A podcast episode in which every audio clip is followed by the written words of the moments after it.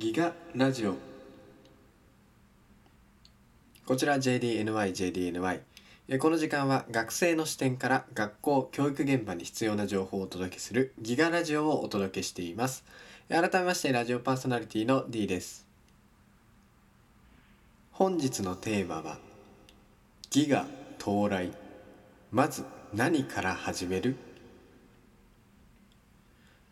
はいということで今回はギガ到来というまあいきなり一番まあキーワードとなってく言葉を、えーテーマの一番最初に、えー添えさせてもらいました。ちょうどですねこのラジオを、えっと録音していた時の、えー教育新聞の方でですね、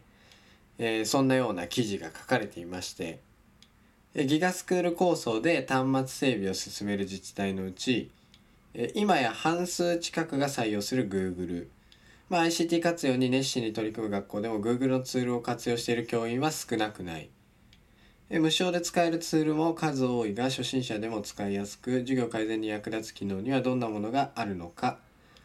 といったようにですね。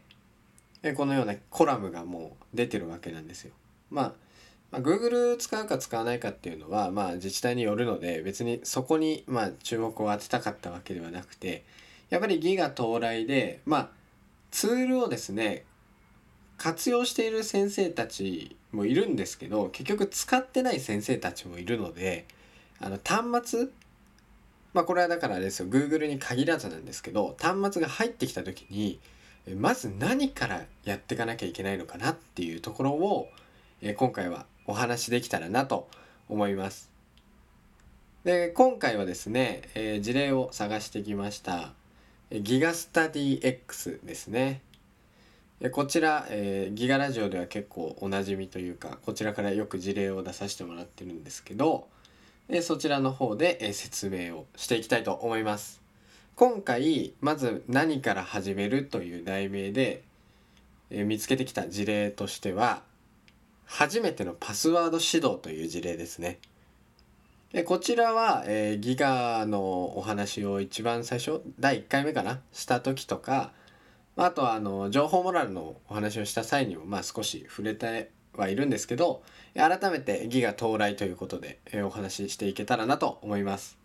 こちらの初めてのパスワード指導ですねどんな、えー活用の、まあ、活動の概要を、えー、と少しお話しさせていただきます。え、1人1台の端末とクラウドの ID を配布するタイミングでパスワードに関する指導を行った、パスワードとは何か。なぜ設定する必要があるのか、なくしたり忘れたりしたらどうなってしまうのか。など、パスワードの概念を分かりやすくイメージできるように教師自作のプリントを用意し児童がパスワードの大切さについて考える時間を設定した。またキーボード上の記号を分かりやすく指導するための支援プリントの準備を行ったという概要になっています。ここでですね注目していただきたいのはそのパスワード指導するっていうのもまあものすごく大事なんですけどこの端末自体はどの学年にも配られるものになるので、えー低学年であっても中学年であっても、まあ、高学年であってもなんですが、まあ、パスワードの設定はしていかなければならないということなんですよね。でそういった時に、えー記号の部分にのアプローチってなかなか難しいと思うんですよ。でこれ大学生でもそうなんですけどキーボードを打ってる時にまあみんなみんな、うん、全員ってわけじゃないんですけどホームポジションを結構意識して打ってる方がいるんですが、えー記号の位置までホームポジションを覚えてる人ってなかなかいないと思うんですよ。まあそれはあのキーボード触れてるか触れてないかで、まあ、違いは出てくるとは思うんですけどすごいそれ自分は苦手でやっぱりホームポジションなんとなく覚えてるなって思っても記号の部分までは覚えてないのでそういった場合はまあやっぱりキーボードを見てですね打つことが多いんですよ。でこれは全く同じで児童たちもあのー少しずつ英語のキーボードの英語の位置っていうのは覚えてくるとは思うんですけどやっぱり記号はやっぱ分かりにくいですよね。なんでそういったところのどうやって指導をしていくかっていうところでえこの事例ではプリントを改めて用意したっていうところがやっぱり魅力だと思います。で今回ギガ到来で何から始めるっていうのでこれを持ってきた理由としては、まあ、絶対にこのパスワード指導っていうものはするのでやっぱりその時にどうやって指導していくかまあ、情報モラルなんていう言葉を一番最初に出したんですけどそういった部分も含めて指導できていくっていうのが、まあ、一番ベストなんじゃないのかなと、えー、考えております。で皆様もこういったところを意識して端末が入ってきた時には進めていけたらいいかなと思います。ではですね続いての新コーナーの方に移りたいと思います。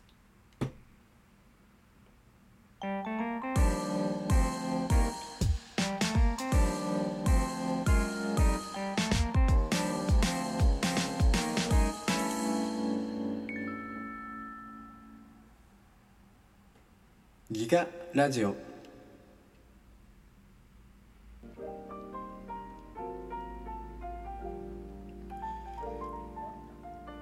ギガストリートへようこそ。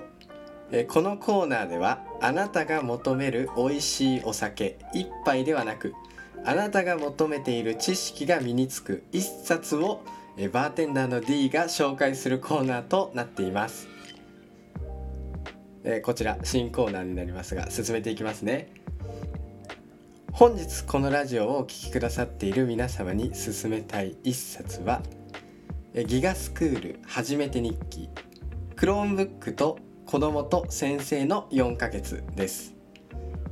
えー、棚橋俊介先生西久保麻也先生が、えー、著者となっておりえ堀田達也先生佐藤和則先生三井和樹先生渡辺光弘先生が、えー、監修しております。こちらの本どんな内容かと言いますと、えー、ICT 操作にま不慣れな中、えー、つまずきを重ねそれでも一つ一つ着実に乗り越えていった毎日を、え、先生方が自らこう記した日誌をですねまとめたものとなっております。そのため身近なこうあるあるの事例っていうものが満載になっています。またですね学校教育への ICT 導入を牽引し続ける中央教育審議会委員堀田龍也先生ほか強力な研究チームで行われた Chromebook 導入の実証実験がつぶさに記録され研究的視点による解説も詳細かつ分かりやすいものとなっております。こちらバーテンダーの D から見てもですねあの事例あるある事例って書いてあるんですけどその1周目で何をやったのかとか2周目になったらこんなことをやれるようになったとかそういったものが本当に詳細に書かれているので本当に自分のクラスに端末が入ってきた時に何したらいいんだろうって考えてる時とかに読むとあこの学級ではこういうことやってたんだ。うちでもできるなやってみようっていう考えになったりすると思います。なのですねこちら、え、おすすめの一冊ですね。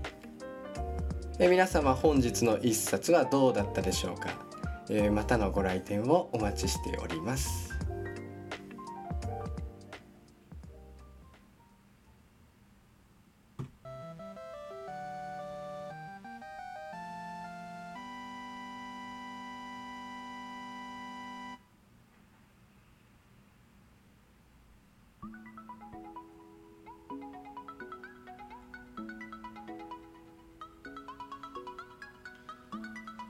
この時間はギガラジオをお届けしておりました。本日のテーマはですねギガ到来。まず何から始めるということで、えー、パスワードの指導の事例を挙げて、えー、お話しさせていただきました。ここからはですねどうこう指導するかっていうところがやっぱ鍵になってくるのかなと思います。ただパスワード設定してじゃあ授業でも使ってみようねっていうよりはやっぱりパスワードどういう理由でつけてどういう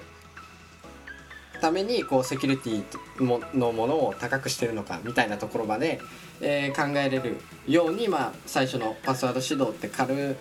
く見るのではなく、まあ、少し重要視して、ま、やっていくのが大切なのかなと思います、